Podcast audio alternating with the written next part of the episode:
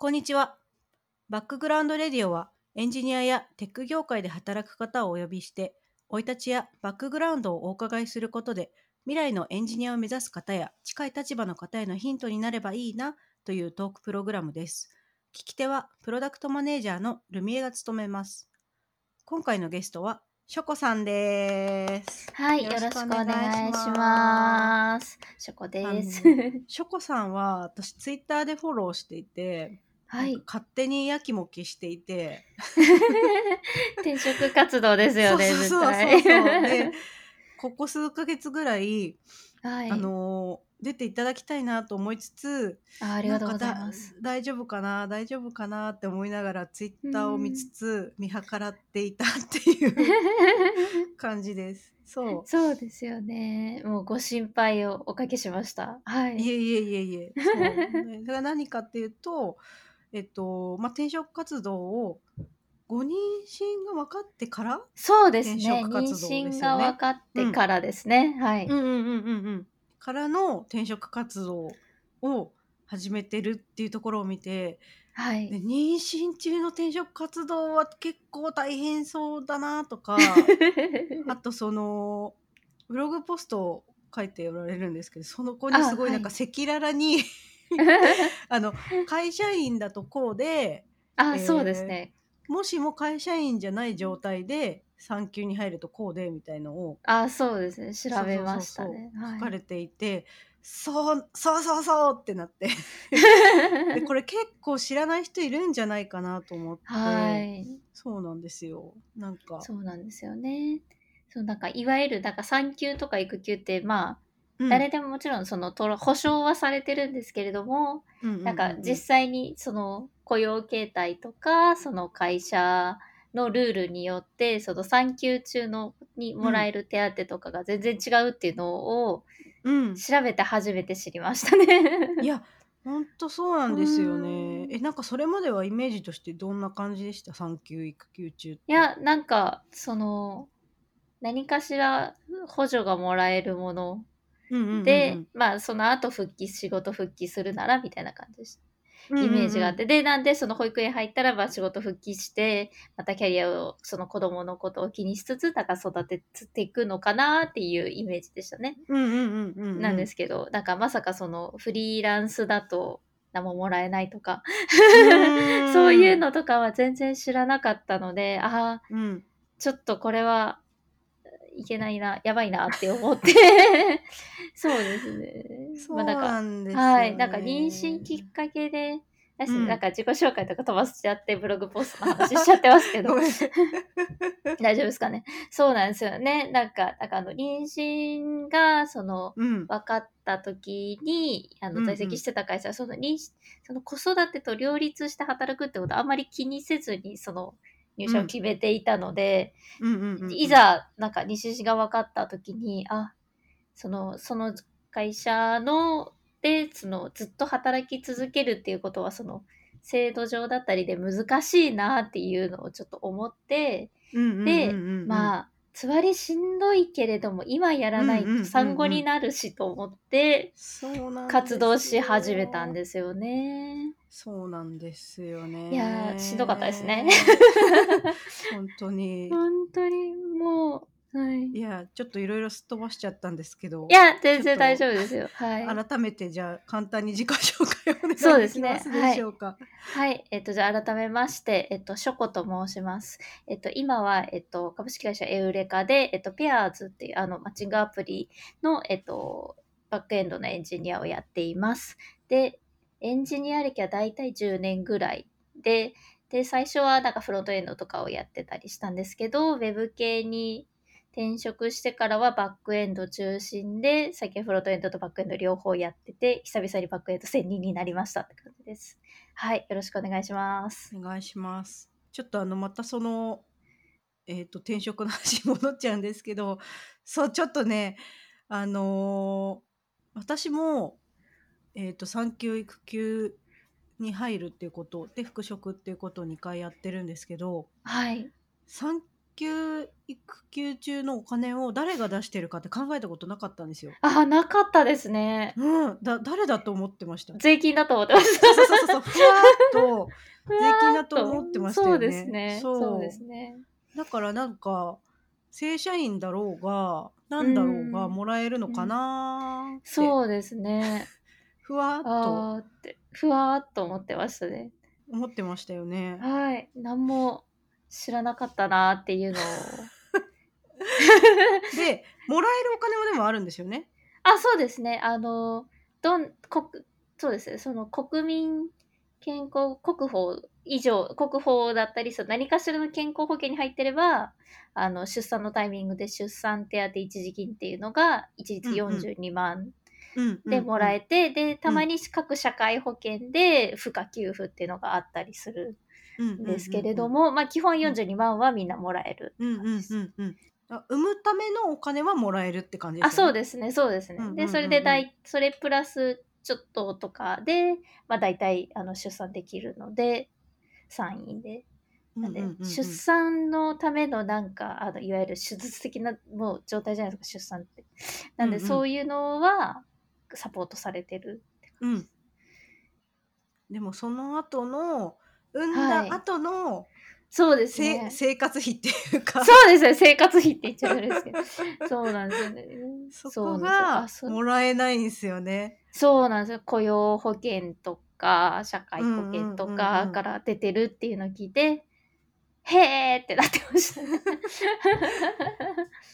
まあでも、あれですからね。やっぱそういう、なんかどうしても働けない時のサポートっていうのがあるのうんうんうんはありがたいなっていうのは、その、うん。なんでしょう。だから妊娠産とかの限らず、例えばベンタルをちょっと病んでしまった時とかの、なんか傷病手当金とかもあるので、そういうのはそうですねなんか助かるなって思いますね。傷病手当金も全く同じパーセンテージですよね、確か。あ、そうですね。3覚えだけど分の2ですね。はい。そうだからあの同じですよっていううん妊娠して休むにしろ、まあ、何らかの病気とか怪我で休むにしろ、同じですよ同じような割合で、うんあの保険料からいただいてるんですよっていうことですよね。そうですね。うんあでも病気じゃないけどなみたいな感じではあるんですけど。そうですね。でもなんか難しいですよね。そのどういうふうに捉えていただくかみたいな感じ。うんうんうんうんうんうん、うん確かにでこれがじゃあまあ元からフリーランスだったらまあそのつもりでいられるかもしれないけど、うん。やっぱりもらえると思っていたものがもらえないので やっぱり相当まあえー？ってなっちゃい。そうですね。まあなんか、絶対やっぱりその産出出産の前後って一応はに働くのはまず無理だろうなって思ってましたうんし、そのそもそも自分自身もその一人目なので、うんうんうんなんか勝手も分からずみたいな状態でっていうなので、で、両方ともあの、うん。しあのパートナーも働いているので、うんうんうんうん。まあ、どう、どうしようみたいなところはあったんですけれど。そうですよね。そうですね。まあでも、本心配なところではあるんですが、まあ、なんとか、ね、うん。やっぱ子供をせっあの授かって、で、できればうんうんうん。育てたいと思ったので、まあちょっと、うん。そのために、じゃあ、今やらなきゃいけないことがいくつかあって、で、その一つが転職だったみたいな感じです。うん いやー、つわり中にはマジでやばい。そうですね。まあでも、やっぱりこの、こんうんすごい今回転職活動中に、その、まあ、就職決まったブログポストでもちょっとかいちょろっとは書いたんですけれども、結構もうほぼ人生相談みたいなカジュアル面談なことが結構多くて、くそうですね。。やっぱりその、どういう、え、実際両立って大変ですかとか、なんうかそういう話を結構ざっくばらんにできたので、もううんうん結構救われてましたね。やっぱそういうところは。うんでしたし、なんかまあカジュアル面談に限らず、その今所属してるあのコードポラリスっていう女性、えー女性コミュニティがあるんですけれども、あのエンジニアが中心なんですけど、で、そこでちょっと相談したりしてましたね、たくさん。いやそうですよね。はいでもなんかそういうあのコードポラリスみたいなおはい話できる場があるのは良い感じがしますね。そうですね。はい。もう結構う、ん割となんでしょう、ざっくばらんにいろんな人が相談しているので、本当にざっくばらんに相談しやすいなっていう ところはありましたね。なんかスラックチャンネルみたいのがあって。あ、そうですね。スラックのスペースがあって、で、そこに、あの、子育てチャンネルとか、うんなんか質問相談とか。かで、まあ割となんか日々転職の相談だったり、あとはなんかちょっと登壇チャレンジしてみたいんですが、皆さん初めて登壇どうでしたか？とか、なんかそういういろんなトピックについていつも話してますね。いや、いいですね。やっぱはいそういう場があったり、そういうつながりがあると、そうですね、ね。心強さがだいぶ違うだろうなと。なんかお会いしたことないけれど、この人スラックでよく喋るから、なんかなんとなくうん、心の距離が近く感じてる人とかもうんうんうんうん結構いらっしゃいますね、やっぱり。確かにう。んい。やーやっぱそういうコミュニティって重要ですね。そうですね。うんやっぱり自分の家、あのプライベートの普段うのん家の、家のコミュニティと仕事のコミュニティプラスアルファみたいなところがあると、うんうんやり、なんかそれぞれの問題に対してなんかうん対処できるかなって思ったりしますね。いやーでもとにかくまずは定職、はいあれ？今もう産休入られあ、まだです。いまだ働いてます。はい。うんうんじゃあもうもう少しそうです お仕ね。事されてはい、そうですね。いやー無事のご出産を そうですお祈ね。りしております。はい、ありがとうございます。まあなんか妊娠が分かった時にその今の会社で働くのがその難しいのではないかってなった時にまあ転職を考えるのは結構ハードモードではあるんですけれどもとはいえやっぱり子供生まれてからってなると余計多分難しくなんかあの動きづらくなったりその気にしなきゃいけないこととか増えたりそもそも転職活動自体がうまく時間が割けなくなってくると思うので、チャレンジする価値はあると思うので、悩んでる方、頑張ってください。妊娠中結構ね体のいろんな不調とかもあると思うんで。そうですね。今もだいぶお腹も大きくなってきたので、うんうんうんうんうん。重いってなりますね。そうですね。そうですね。で、あったりちょっとお昼、あの、まあ、在宅で良かったなと思うんですけど、やっぱりちょっとお腹が張ってくると、あの、まあ、産院のか先生とかには、なんかもう横になって休んでくださいって言われるんですけど、うんうんうんうんうんいやー、オフィスとかだと横になるはきつかっただろうな、みたいな。そうだから今逆にリモートワークで良かった説あ、そうですね。あ、もう、てかもう、リモートじゃないと相当厳しいなって思いました。本当にそうですね。仕事はい的にもそういう意味では今エンジニアさんで、まあ、リモートワークでそうですね仕事でき。てるっていうのは、そうですね。うん割と良かったかもしれな。はいい。まあ、エンジニアに限らず、まあ、どうしても出社が必要なチームの方とか、うんうん週1とかでい、とか、まあ、行ってらっしゃるんですけど、まあ、基本もう緊急事態宣言が出てるオフィス出社禁止みたいな状態になってるうんうんうんですよんうん。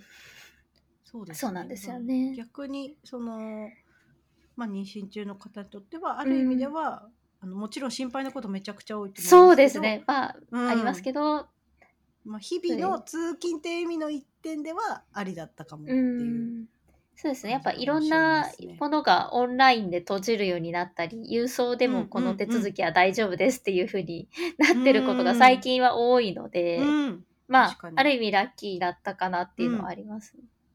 そうすると、ショコさんはずっと、ずっとと言ったらあれですけど、新卒の時から基本的にエンジニアさんで。あ、そうですね。エンジニアがメインですね。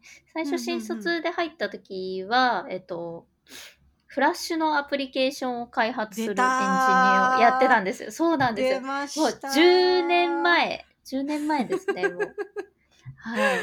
はい。ブラウザで動くフラッシュのアプリケーションの UI デザインとフロントエンドの。実装をやっていて、で、うんうんなんで、フレックスとか、アクションスクリプトとか、はいはいで、ねえっと、で、で同じチームのあの人たちが API も作ってたので、それを叩くところを Java で書いてましたみたいな。うーん。そうですねっ。ていうことは学校もえっ、とそう通信系の学校とかですか？あはい、えっと、高専、工業高等専門学校に中学校卒業の後に入ったんですよね。なでそこで、そこが電気と情報が専門で、まあ、私は情報がやりたかったので、まあ、最後、なんか基本情報をメインで、なんか勉強してました。はい。結構中学から高専に行くときにはい。あのーな高専行くぞって人周りには結構いました？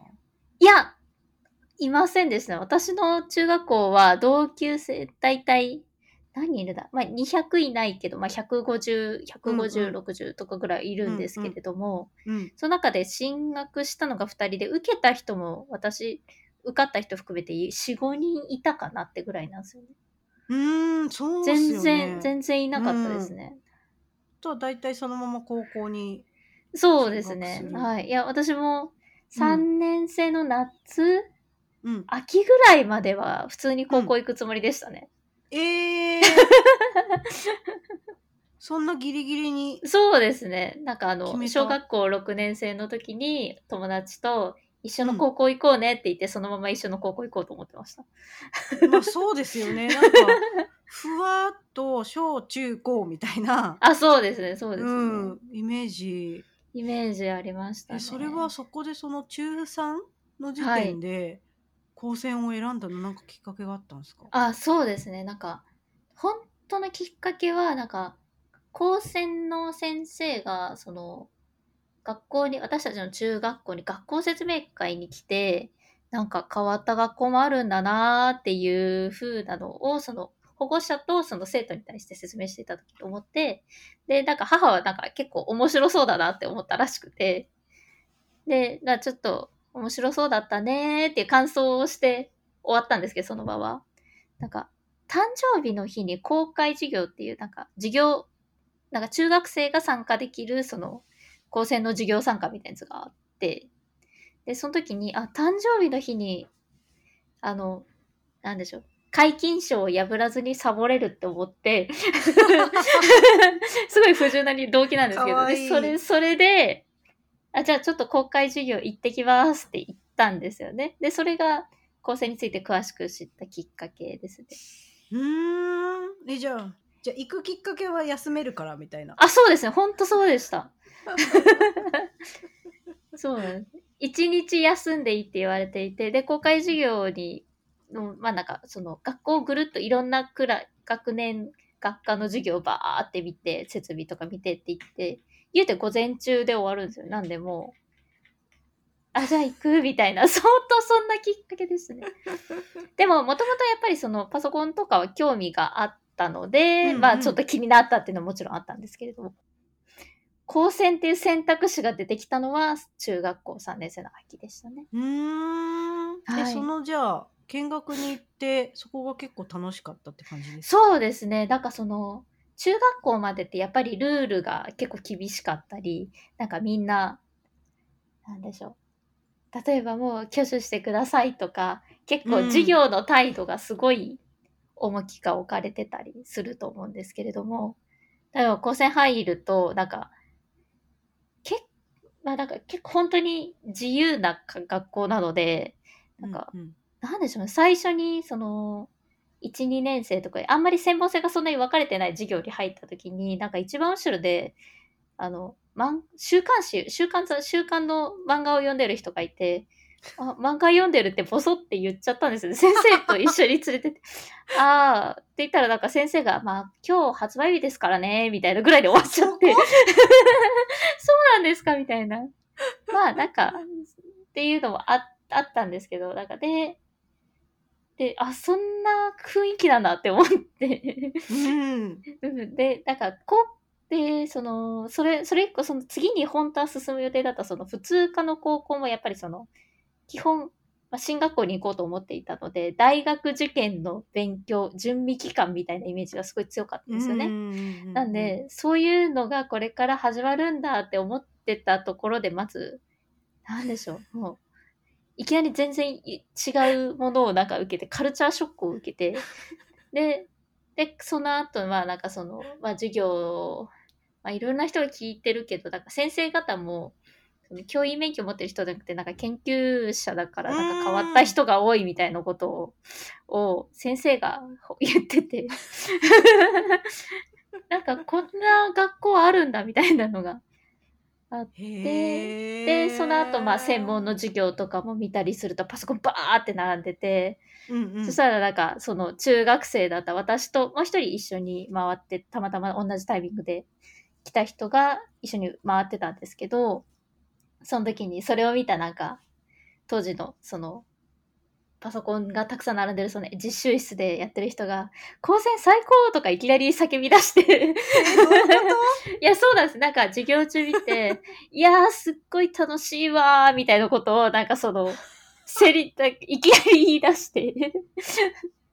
と仕込みだったのかな？いや、仕込みだったのかかと思ったんですけど、その先輩が、後の部活の先輩なんですけれども。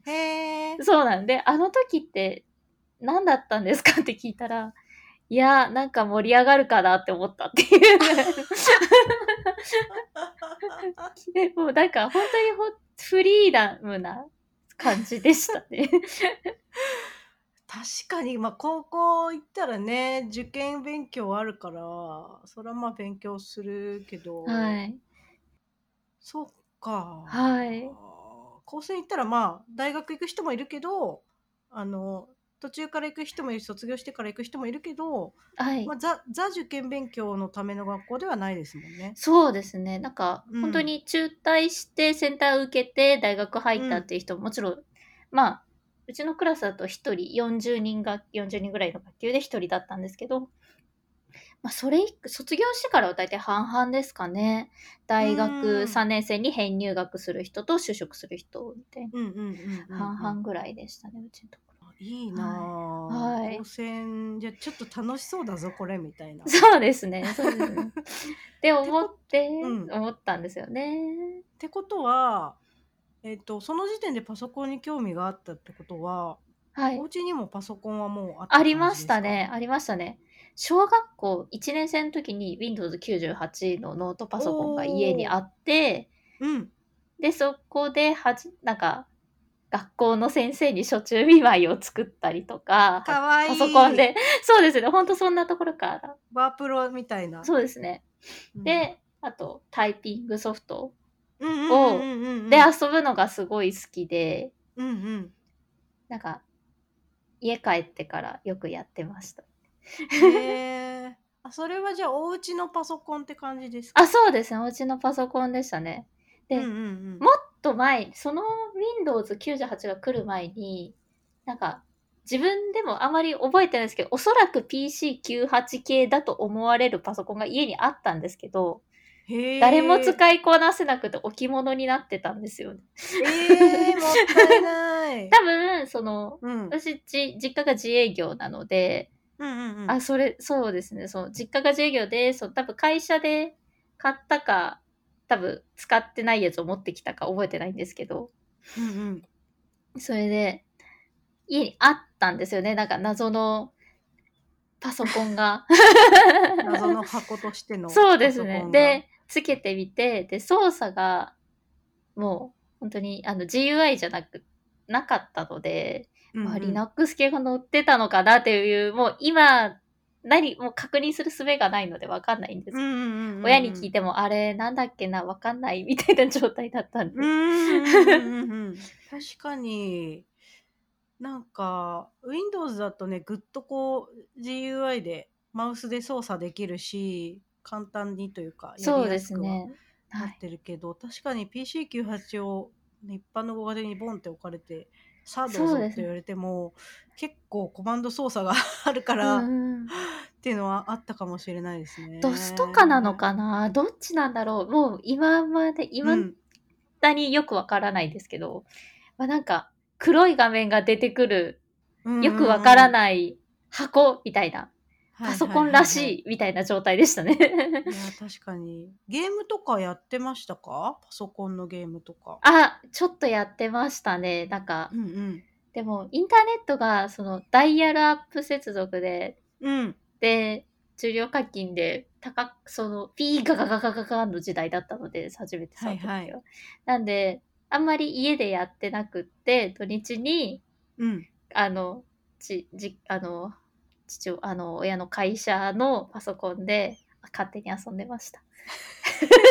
何やってたとか覚えてます？えっと、なんかあの、オンラインゲームとか、なんか半ゲームとかで、ああいうやつで、なんかクはいロスワ,、はいはい。クロスワードパズルやったり、あとはなんかか、いわゆる MMO 系ののやつ、なんか、ネクソンとかが出してたうん。なんかああいう MMO 系をやってましたね。いやー、確かに、そっか、そうその時は、はい昼間？つないで？夜？あ、そうですね。あの、うん。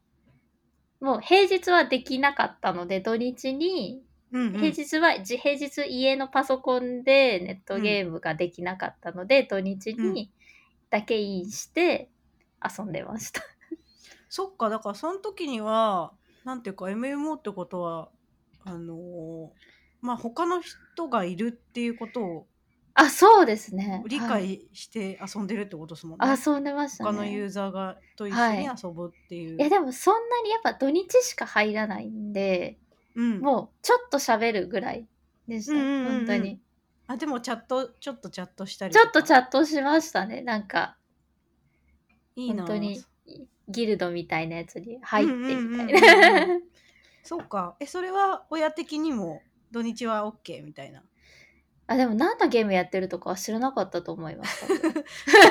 使っていいみたいなそうですね。なんか、うんあそこのパソコン使うねって言ってうんうんやってました。うんいやーそっかそうすると実際の友達以外にそのゲームの中にも一応人がいるっていうことはそうですね。でも友達ってほどの距離はなあの近くなかったかなっていうのはあります。うんうんまあその場に初対面の人と喋るみたいなぐらいのノリでしたね。うんうんうんうん そっはいかだからゲームもすごいやり込むっていうよりははい。まあ土日にちょっとちょっと遊ぶみたいな。可愛いみたいな感じで。うんうんうんなるほどなるほどアバターかわいいみたいなあ、そうですね。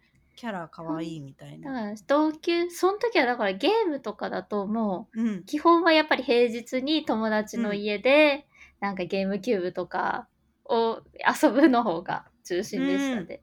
家にもゲーム機ありました？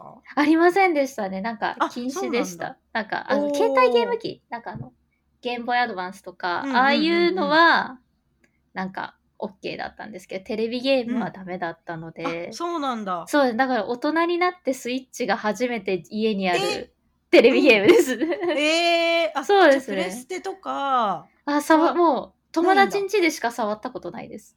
へえはい。そっか。じゃあ、まあ遊びに行ってやるしかないですよね。あ、そうですね。そうするとそれもそんなにやり込むのは難しい。そうですね。なんで、やり込んでたってほどやり込んでなかったんですけど、まあう、んうん。ポケモンとかぐらいしか、うんうんうん。まともにがっつりやったゲームってのはちっちゃい頃なかったですね。へえそっか、はい。じゃあお家は一応据え置き機 NG そうですね。なんか、ファミコン？本当の初代のファミコンだけありましたね。へえ それはお父さんが買ったとかなのかな？なんか、母、うん母が入、その出産前で、その、家から出れない時に父が、うんうんあの買ったって聞きました。へえそっかまあでも気持ちすごいわかりますよね今 そうですね。でも確かに、それこそツイあのインターネットがない状態でうんうんうんうんの時間の過ごし方ってなると、まあ確かにゲームかなってなりますね。暇かもねそうですね。はい。じゃあ、まあ、そういうのやってましコンがあってで、た。はい。ホームページとかは作りましたね。作りましたね。なんか、最初はホームページビルダーみたいなやつがうんうんうん昔あったじゃないですか。今もあるかもしれないです。ホームページビルダーを使って作ってみて、うんで、なんか、ヤフージオシティ、ん？なん？はいはいジオシティーズでした合ってますよね。うん。はい。ジオシティーズとかで公開してみてとかってやつがあって、やってみて、うん。うんうんで、なんか掲示板とかあうん。に、なんかいろんな、BBS そう、BBS とか置いたりとか、その、友達同士でその、まあその時漫画とかが好きだったので、この漫画についてなんかちょっと投稿したりとか、で、なんかあの相互リンクみたいなあったじゃいないですか。あのバナーを自分で、そのペイントとかうん。で作って、ペイント。あで、なんかそう、ペイントってなんかいろんな画像をその、持ってきて、その上に文字貼ってとかで、で、スクリーンショット見てとかで加工して、やばい。やばいみたいな、もうそんな時代です。だからえ？ね、で、そうなんですよ。それ中学生ぐらいですいかや、小学生だと思います。多分えー小6とか。小へー5、6だと思いますよ。うーん。え、じゃあ、お家の Windows に入ってた、あ、そうですホームページね。ビルダー、なんか、もともとなんかお試し版とか入ってたりとかも。あ、そうですね。多分、多分、多分、お試し版が入ってて、うんうん。で、それを出す、あの、公開してみようみたいな確かメニューにあった覚えがあるんですよね。うんうんうんうん、結構。前なんで詳しく覚えてないんですけど、なんかその辺でやってた覚えがあります。いやそうーです。え、それはで小学校の実際のお友達も、あ、やって実際のお友達とやってましたね。へえ、友達も、なんか、はい。自己紹介ページみたいなのとか、まあそうです。なんかファンページみたいなところがあって、うんうんうんうんで、相互リンクをか、のバラを置けるようになりたいっていうだけで、だからその部分し、そこで HTML を自分は書き換えてるってイメージはなくって、なんかよくわからんんけど、このウェブサイト、このページは文字でできてて、で、この文字の、ここを入れ替えると、ここで画像が増えるみたいなのうんが、だけが分かったみたいな感じでうした。ね。ん、なんだからぜ操作してるのはこういう、なんていうんですか GUI のああ、そうです。絵をベー移ス動したりそうですね貼ったりとかそうですね。一応ソースコードを見れるからはい。それを見るとどうやらなんかえ英語書いてあるみたいな、そうですね。なんだっけな、なんかその、全部、最終的に、うんそんなにウェブ一回公開したら、がっつり変えたとかではなかったので、なんかリンクいじるだけならみたいなやつで、多分当時、それこそ検索して、ヤフーとかで。はいはいで、まあ、こうやって足すと、あの、バナー足せますみたいなので、足してたと思います。コピペでねそうですね。もうコピペコードマンでしたね。そりゃそうだ そうですね。いいなあ。じゃあ小6小56ぐ5、らい？6ぐらいですか。ね、うん。中学校ぐらいまでちょこちょこそういうの遊んだりとか、あとは戦略プロフィールとかちょうどそう出たー。出ました 出ました。へええ携帯持ってました？その時。いや、み高1で初めて持ちましたね。うんあ全力プロフって携帯を携帯です。なあ、じゃああ、高校だかな？高校かな？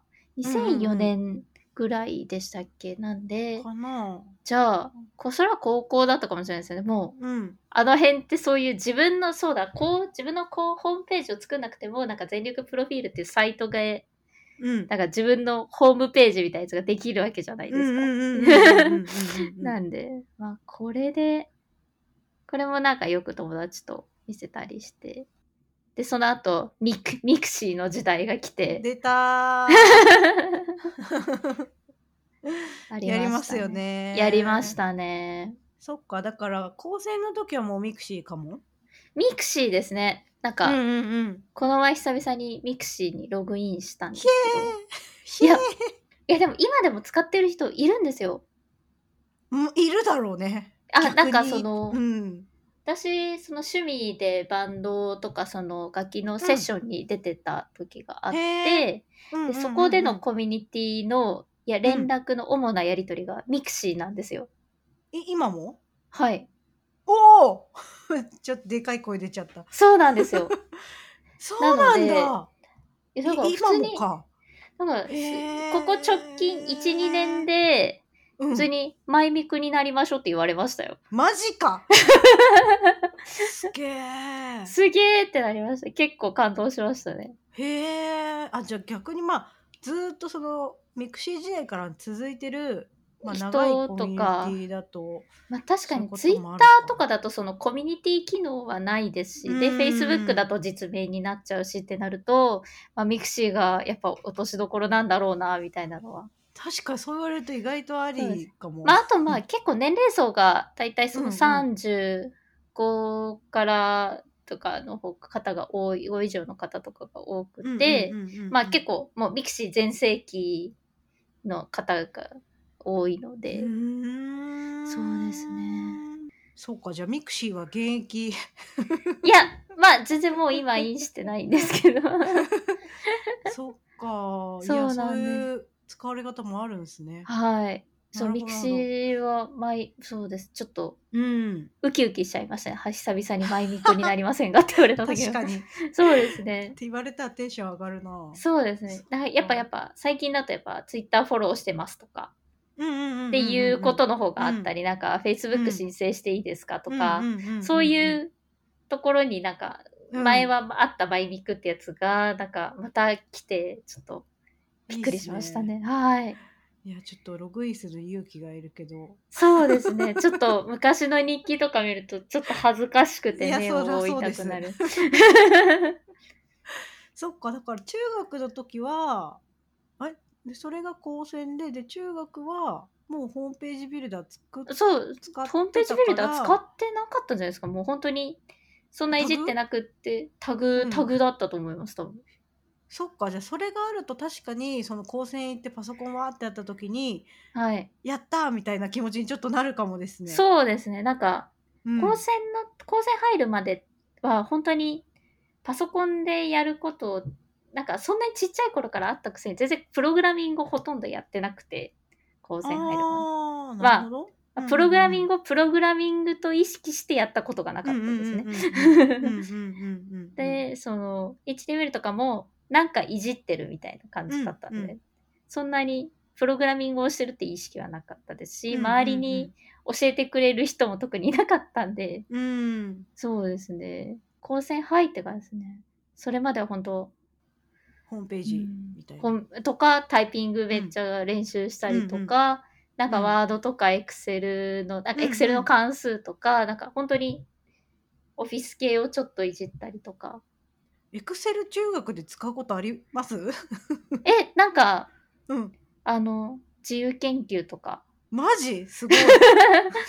え、だってあれ計算間違えそうじゃないですか。で、母が一番その、パソコンで使ってたのはやっぱ仕事用だったので、うん。エクセルとかですよね。そうですね。であとなんか、ううその、よく、その会社の、会社にうん。お小遣い稼ぎにその、これをなんか電子化してって言われて、そのエクセルに入力して、3件で、3件で1円みたいな、なんかもうほんとめちゃくちゃ低い、少ないやつを、一日中やってそうそう、入力アルバイトをやってました。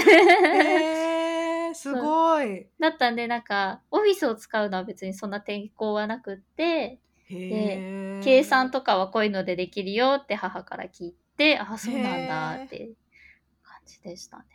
へえ。あじゃあそれは結構同学年の子に比べるとだいぶパソコンには抵抗がないというか。そうですね。うーん状態だったかもですね。そはいそっかでまあ高専入るかみたいな。はい、そうです。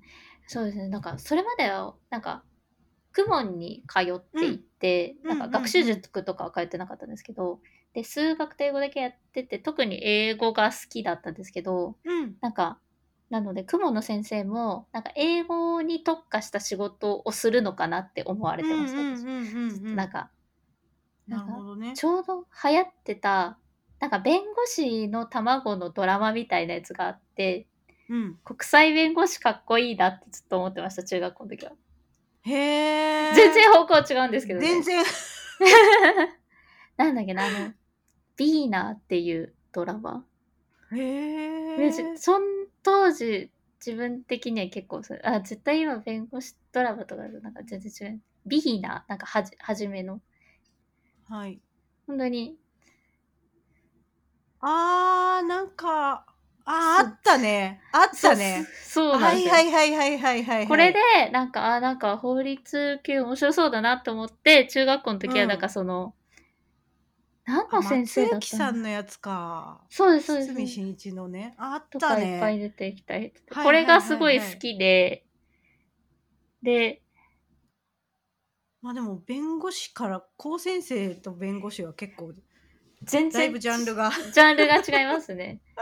そうなんですよ。で、まあ、これが好きで、面白いまあ、英語かけるその専門性みたいなところで、うんなんか、やれたら面白そうだなっていうのは、なんとなく中学校の時は思ってて、うんうん。で、で、パソコンも好きだなっていうのと、やっぱり高専楽しかったなっていうイメージがすごい強かったんですよね、やっぱ公開授業で。うんうんうんなんでそこで、あーもうちょっとじゃあ、そのパソコン系の仕事やりたいなってなって、うんで、高専に入って、で、こう、その英語かけるその技術的な専門性で、うんうん面白いことやれたらなんか海外の人とかと一緒に仕事できたら楽しいなみたいなな感じ。で高専入りましたね。なんか親御さんはなんか言ったりしました？高専行こうと思うんだけどって言った時。合いそうだねって言われました。あ、そうなんだ。あそれいいですね。そうですね、うんうんうん結構やっぱりその社会人になってその周りのエンジニアの人で、なんか本当は高専行きたかったけど反対されたみたいな話とかやっぱあっまあ、確かに中学校から高校の時点でその狭い視野でなんか進路を決めることの心配っていうのは多分親さんにあったのかなとか思うんですけれども、まあ、うちは割と何か行くのみたいな感じでう。いいですね。そうですね結構うんうんゆるっと OK でしたね。うーん。はいなるほど。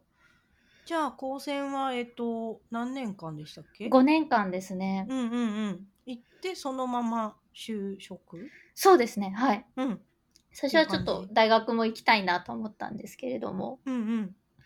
まあ、ちょっと経済的な事情で こうあの就職になりましたねうんうんうんって感じで、で就職したらじゃあまあやっぱその海外の人とかとかも仕事ができつつみたいなところとか、うんであとはなんか就職したらなんかその地元から離れたいなっていう思いがあったので、うんうんうんうんうん。独身寮のあるところでっていうので。そうですねそれでメーカーに入りましたね。なるほどね。はいえっとそこちなみに東京ですか？最初あ社横浜であの日立製作所だったんですけれども、それのうんうんソフトウェア開発の専門のあの事業所があるんですけど、もう事業所って言っても本当に1会社1企業ぐらいの際人数いっぱいいるんですけど、ぐらいなんですすけどまあそこにあのよしあの受けて量があるんだ。うそうですねすごい量安いんですよ。げえ。やだって家賃な。そうですね家賃光熱費、ネット代で合わせて1万5千ぐらいです。安っ。横それで横浜ですよ横浜ですよ。マジで？ありはいマジですマジです。超いいな。で社食もあるのでやっぱ高専生ってそんなに初任給良くなくって18万とかなんですよね。まあまあでも全然全然そうそうですそうですね、そうですね。で18万だったんででそっからいろんな税金とか引かれて、うんまあ、手元に残る123万みたいな。まあまあね。感じですね。住民税はないのやで。も量いいなそうですね。でお昼ご飯も社食があってんうどん200円とかみたいな、学食そうが 学食っ学食価格なのでまへえなんとか。いいっすね。あはい。そうなんだ。そうですね。なんかちょっと楽しそうとか思っちゃうんですけどあ楽しかったですよ。仲間たちと。ああ寮寮生活は、うん。まあぼちぼちって感じですね。なんかあそうなんだ。やっぱあのまあら楽しかったんですけれどもその最初ってその研修からうん。ずっと、そのおし日中もあの学校あの会社行く前も会社から帰ってきた後も全部同じ時間を過ごすことになっちゃうので、まあなんかそっか。確かに。それでちょっと、まあね。なんでなんかたまにそのご飯とか一緒にあの夕飯とか食べたりはするんですけど、なんか朝とかお風呂の時間とかはなんか一緒に行く同期の中の人もいれば、まうん。あそれぞれで行く人もいて、うん。うん。私はゆっくり入りたかったね朝朝にしてます。まあねずっと一緒は確かにそっか会そう昼も夜もずっと一緒はちょっと煮詰まるかもしれないそうですね。ってなってはなんかほどなんかよまあほほそこそこのなんか集団生活をしてたなみたいななるほど感じでしたね。そこは何年くらいいらっしゃったんですか？えっ、と4年ぐらいいましたね。うんうんうん新卒の会社に。うん寮にいたのは1年半ぐらいですね。うんそっかいやーなんかその英語使ってお仕事みたいなあはい。いつかしてみたいなみたいな子供のしょっ頃あったと思うんぱなからでですけどきましたね。あそうなんだそうなんですよ。そうなんですよ。へえ なんか最初に配属になった部署がその海外向けのうん製品を作ってるところで、うんうんでいわゆるプロジェクプロダクトマネージャーみたいな人はうんうんアメリカにいますとか、で、一緒に作ってる人というか、その、は、なんか、インドから来ました、みたいな人とか、オフショア開発もやっていたので、うんうん。でインドの人もいたり、で、そもそも自分が、えっ、と、機能を開発しているコンポーネントの部分っていうのは、イギリスの会社から購入したものの開発ですとかで、結構うんドキュメントも英語だったりして、なんか、うん。うん最初から実はやれちゃったみたいなところが、うん、ありましたね。すごい。。ラッキーですす。はい。ねでそうなんですよ。で、かつなんかその、なんか日立っていうとすごい硬いところのイメージが強いと思っていて。まあ、実際やっぱ、なんでしょう。すごい厳しい開発の手順を踏むところもあったんですよね。なんかうんうん一行修正するためにドキュメントを1枚作んなきゃいけないとか。マジか、すごい。っていうのもあったんですけど、なんかそういうのじゃなくって、まあなんかちょっとアジャイルで開発していきましょうっていうのをうんうん唯一なんかゴリゴリやってたところに死亡して配属うんうん無無事決まったみたいな状態でした。へーいいっすね。そうですね。いやでもアジャイルとかの考え方も入社して仲良くなった同期に聞いて初めて知ってうん。って感じでしたね。やっぱ研修でやる内容ではなかったのでそれは。まあ確かに確かに。うん。はい、いやーなんか子供の頃にその英語の仕事と専門性の仕事をいつかやってみたいなみたいのがもういきなりそういきなりみ叶っちゃったたいな。そうですね。いいですね。そうですね。高専からっていうところがもう大正解に結びついてたよあ、そうです。ね。なやっぱうん高専はやっぱ今でもやっぱ選んでよかったなっていうのはすごいね思いますし、うんうんまあ選べてよかったなっていうのはあります、うんなんか選択肢として、あ例えば大学入ってから知ったっていう人とかもやっぱ周りにもいたりする。うん。なんか全都道府県にあるわけではないので。うん。確かに確かに。はい。まあね、周りにその学校の公開のイベントとかが 紹介が来ない中学とかもそうですね。あると思うんで。うん。いやーいろいろ重なってそうですね。いろんな偶然が重なりみたいな感じ。素晴らしい。なんか3年生の工業高校との違いが、あの、学校説明会の時では私は分かってませんでした。むしろ。まあね。あはい。なんか確かに名前似てるん私もそなにはっで。きりわかるかっていうと、あでも工業高校と一緒にされがちかもですね、高専って。そうですね。でも年次も違うしやってることも違うし学校によって難易度もだいぶ違うしみたいな。なんで、なんかその、うん仲いいその先輩がその工業高校でこんなことやってますっていうポあの、なんか掲示物が中学校に貼ってあったんですよ。で、うんうん。その先輩がその家の前でなんかに、その隣の家の子のいとこに遊びに来てた時にいっぱい喋って、あれ誰々さんってこう、誰々って高専だったっけ？みたいなこと言ったら、いや、あそこじゃないよ、僕は、みたいなことを言われて、あ、そうなの？っていうので知ったぐらいでした。一緒にそうそう一緒に 違うよってっていうね。あそこは違うよ、みたいな。あ、そうなんだ、みたいな。確かに名前似てるしみたいな。そうおんそうなんですだそう、そうなんですよね。雰囲気的になんか工業のが学校っていう感じで。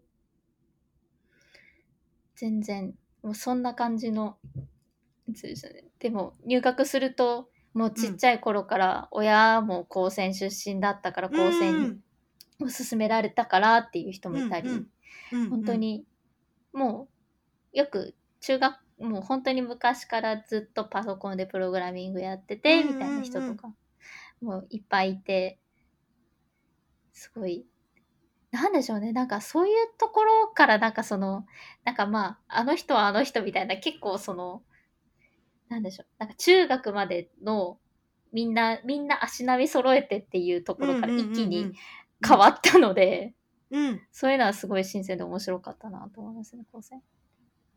いや結構この高専を選んだことがショコさんのなんかすごい大事なポイントだったのかなっていうそう感じがですね。それはすごいしました思いますね。ねありがとうございますあのおすすめのエンタメ作品をはい。ぜひお伺いしたいなと思うんですけど、はい何かありますか？えっと、作品を考えたんですけれども、私は今一番自分のおすすめのエンタメはお笑いのお M- M1 とキングオブコントが今ちょうど真っ最中なんですよね。あーあ M1? M1 グランプリ漫才のやつ。あれ M1 って今やだっけ？あれは、えっと、うんまあ、決勝は12月とかなんですけど、そういうことか。そうです。予選はもう予始まっ選は始まってんだ。始まってます。え意識してなかった。そうなんですよ。で、私は予選から見たい。なるほど、ななるほど。なるほどそうですあ M1 は本当だ、8月から始まってんだ。知らなかった。そうですね。。で、1回戦が今進んでる状態で、まあ、あの、へ各回のなんか通過者が決まっていく状態みたいな状態です。ーうーん。そりゃそっか、年末決勝だもんね。そっか。。そうですすね。で、やっぱ出場者がいっぱいいるので。はい。へで、キングオブコントが。がこの前準々決勝が終わって、準決勝の進出者が決まったっていう状態ですね。へえ、これはちなみに予選も見られるんですか、そうですね。えっと、見れます。で、えっと、見る方法としてはオンラインもありますし、その現地に行くっていうのもあるんですけど、まあ、現地に行くのはもう本当平日ばっかりなので、うんうんうん去年は準決勝がライブビューイングがあったんです映画館で。うん。それは行きまし映画館で？映画館で見る。であったり、あとはなんか、ギャオとかで配信されたり、無料で一時。あとそうですね、本当だ M1 とかだと、その、その時、その日、その会場でのトップ3がウェブサイトでネタフルで見れたりとうか。ーん全然知らんかった。そうなんですよ。なんへで、え。でごひいだいきの人たちはいらっしゃるんですか、絞りきれないんですけれどあ、も。そういう感じ。そうですね。いっぱい推し、推しのコンビはいっぱいいて、うんうんうんうんそうですね。。コントだと、まあなんか、コントは割となんか新しめ、ん？割とメジャーな人が多いんですけど、一番好きな東京03が好き。うんうんうん。で、えっと、まあ、最近の人だと花子とかが好きですね。で、基本、割と漫才の方が見てることが多い。あ、あとあれか、マミーとか、ザ・マミーっていう人たちとか、ーあと、ファイヤーサンダーとか、ーが好きです。ね。で、M1 だ系というか漫才系だと？そうです。漫才系だと、ユニバースっていう人たちと、あの、吉本の人と、あと、金属バットと、東京ホテイソンと、みたいな、なんかもうバーって出てきちゃうんですけど。てかこう検索がすごい検索結果がめちゃくちゃ出るっていうかあはい。そんぐらいこんめっちゃ出てらっしゃるんですね。あ、そうですね。そうなんだ。そういう世界だったのか。えそうですね。いつ。頃からお笑いはえハマりっと出し、たんですか？お笑いは多分、なんかもう、生活のい、い生活の一部って言うとなんかへ、なんか恥ずかしいんですけど、なんか、小学校の頃からとりあえずまずお昼は吉本新喜劇を見る家だったんですよね。関西出身です？いや、あの、岐阜県なんですけど、ギリ、うんうんなんか、東海地方ぐらいまでなんですかね、多分。で、入って、で、吉本新喜劇見て、でうん、たまに大阪のナンバーグランド花月とか、なんか吉本の劇場とかに家族旅行で行ったりえしてー、て、で、なんか漫才とかも見たりしてっていう状態でした。でそっかじゃあ家族みんな好きなんだ。割と好きですね。へえ。そうだったのかじゃあ自然に。そうですね。で、うんうんなんか大人になって M1 の予選とかが見れるっていうのを知って、なんかうん。決勝の観覧申し込みをするようになって。で、あの、で、それプラス、なんか、へなんか、いろんなところ、吉本の持ってる劇場だったり、あとはなんか、うんうんその各、吉本、吉本興業の人たちじゃない人は、なんか他のライブハウスみたいなところを事務所が借りてそこでライブとかしたりっていうのがある。そういうところに、なんうんか平日の夜とかに500円とか1000円のライブとかにちょいちょい行ったり。してますね。へえ。まあ、最近はしてないですけど、今はねはい。そんなに、あの、行くのも、やってるのも大変なのかなと思うんですけど。そうですね。なんでオイ、オンラインが結構多いですね。や。へえ、え、やってる時期というか、まあ、そのコロナ以前の時は、え、はい M1 の決勝戦とかも見に行けたことあるんですか？えっとあ、当たらないと見れないので、リアルタイムで見るしかできないですね、テレビでそっ。か、会場いつか行きたいって感じ。そうですね。決勝の会場は行きたいですね。で、決勝の、あの、前に敗者復活戦があるんですよね。はいはい、外でやってるやつあ、そうです、そうです。あれはちょっといけないですね、さすがに。真冬の、だってクリス、その12月頭に、外に数時間座り続けるのはちょっとさすがに確かにね。ですね。なので、まあ大体その M1 の日とかは、家でも今日は料理をしませんみたいな、もうご飯だけ、ご飯と、うんう。もうんおつまみみたいなのと、お酒と、みたいなの用意して、一日引きこもる準備をして、へえ。そうですね。なんで、準敗者復活見て、決勝の本番見て、で、うんその後になんか大体振り返り会みたいなやつがその公式で配信されてるの最近だと。で、そういうので、あの、あの人らのここは良かったとか、なんか、とか、登場じ、登場したその決勝進出者の人が、いやー、あそこはうまくいったなって思いましたみたいなの感想を聞きながら、うんうんふんふんってやって過ごしてますね。へえ。まあ、最初の1回戦とかだと本当にアマチュアの方も多くて、うん。へえ。まあそうなんだ。だからたまになんでしょう、なんかうんエンジニアの人がコンビ組んで出たとか、なんかツイッターで見ますよ。えそうなんだ。そうですね。あ、出れるんだ。出れますよ。出ようと思えば。はい。へえ。アマチュアでも出られるんだ。あけむしろそのその日のナイスアマチュア賞みたいなので、うんうん。なんかアマチュアの人の中で一番面白かったなみたいな人とかも選ばれたりとか。へえ。なんか夢がある。そうなんですよ。そっか、だから検索の絞り込みにアマチュアっていう、あ、そうですね。アマチュアフリーっていう。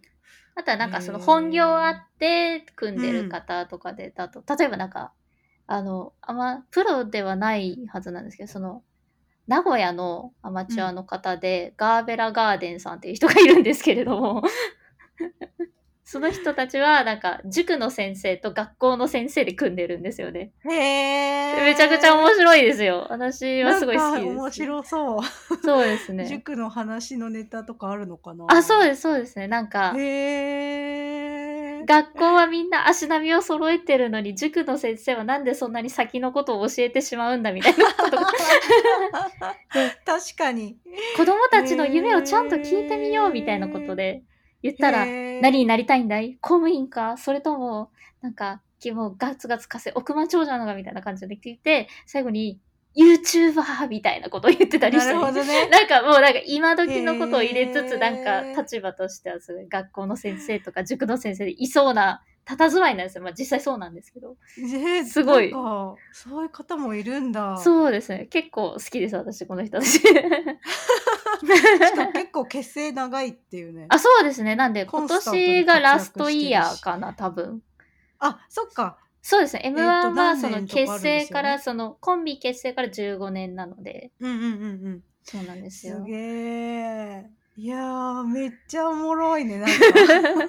いや、だってその予選を、その、公開されてる、なんか無料で見れうんうんる予選とかも結構多いので、なんかそういうところとから見るとうーん楽しいですし、あ、こんな面白い人いたんだみたいなの。知らなかった。そうですね。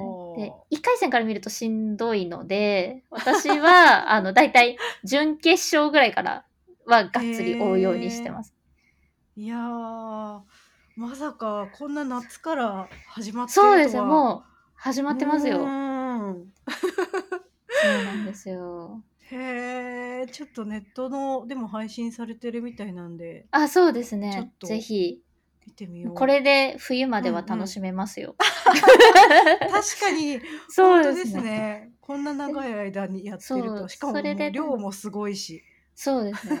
でやっぱエゴサが最近すごいので、その芸人さんたちの。んこれ面白かったっていうと、突然リプライが来たりとか、えーなんかありがとうございますとかで来たりとか、なんかフォローされ、なんかそうですね。なんかファボ、ファボは絶対なんか来ちゃうみたいな。へえ、そうなんだ。いいね。なんかそうですね。なんかその距離の近さとかもなんか若手の人ならではなところとかもあったり。うーん。いやー、いいですね。ちょっとじゃはいあ今年はもう、まだ年末までホクホクしながら。そうですね。なんか、それがあると、決勝で誰だ、誰か上がってきた時に、ああの時から応援してた人たちみたいな。確かに、これこの人たちいけると思ったんだよね、みたいなみたいな、みたいなことをを話す、そういいうなんか、なんでしょう、なんか、成長、成長って言うとなんかちょっと恥ずかしい、申し訳ないんですけど、なんか、そんなポジションじゃないんですけど、あるんでしょうね。あーどんどん、あ、うん今年は2回戦突破したんだ、みたいな、うんうんうんうんとかあったりしますね。いいです。ねう。ーん。めっちゃ楽しい。超楽しいですね。ぜひ、ぜひ予選から賞レースを楽しんでみてください、みたいな。ありがとうございます。はい、ありがとうございます。バックグラウンドレディオに出演したい、またはこういう人に出演してほしいというご意見がある方は、ぜひ Twitter やウェブサイトまでご意見をお送りください。お使いのポッドキャストアプリなどで登録していただけると、次回の更新情報を受け取りやすいので、ぜひお試しください。それではまた次回収録でお会いできたら嬉しいです。さよなら。さよならありがとうございました。